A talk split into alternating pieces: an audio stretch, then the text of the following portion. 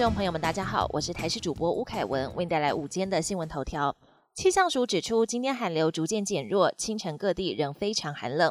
中部以北及宜兰低温约八至十度，南部及花东约十一至十四度，局部空旷地区气温将在低个一到两度。白天开始气温回升，北部及宜花地区高温约十五到十八度，其他地区约二十到二十三度。水汽方面，东半部及基隆北海岸有局部短暂雨。而寒流来袭，台大医院急诊医学部主任表示，这两天包含心血管疾病、呼吸道疾病两类疾病患者增加，而且严重程度较高。依照过往经验，当寒流过后开始回暖时，反而急诊会爆满。未来几天急诊人数恐怕会上升，负担也可能会更大。春节七天连假即将到来，淘机公司预估，从小年夜前一天到初六期间，日均量将达到十二万人次，其中初二会是最高峰，破十三万人次。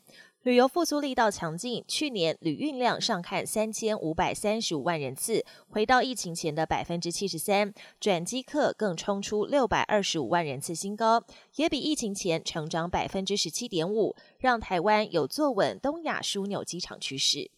国军义务役恢复一年，今年一月实施，首梯次役男今天入伍。国防部规划，未达成一年内可让役男完整经历入伍、驻地、基地、联合演训四个阶段。该梯六百七十名役男完成八周入伍训练之后，必须通过步枪兵专长检测，否则不得放结训假。国防部表示，因应义务役男入营训练。各部队基地训练调整为一年一训，而且陆军将在二零二八年前陆续新编成十一个步兵守备旅。国际焦点：朝鲜半岛紧张情势日趋恶化。从最新的美国卫星影像加以分析，位于北韩首都平壤被称作“统一门”的拱门已经消失不见。外媒报道，北韩领导人金正恩上周表示，这座统一门碍眼，要求将它拆除。金正恩还宣布，北韩放弃长期以来希望与南韩和平统一的目标，并下令修改北韩宪法，将南韩列为头号的外来敌人。南北韩紧张情势急剧升温。以色列持续对加萨发动猛烈攻势，二十四号空袭加萨南部城市拉法一座清真寺，造成至少五人死亡。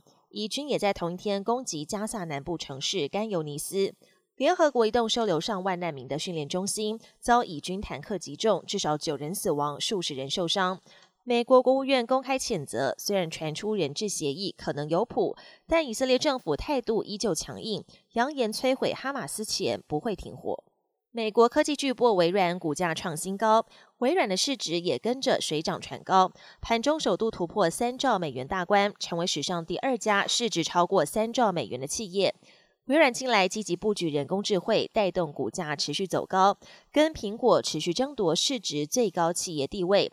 今年一月中旬时，苹果曾一度失去市值最高公司宝座，短暂被微软超越。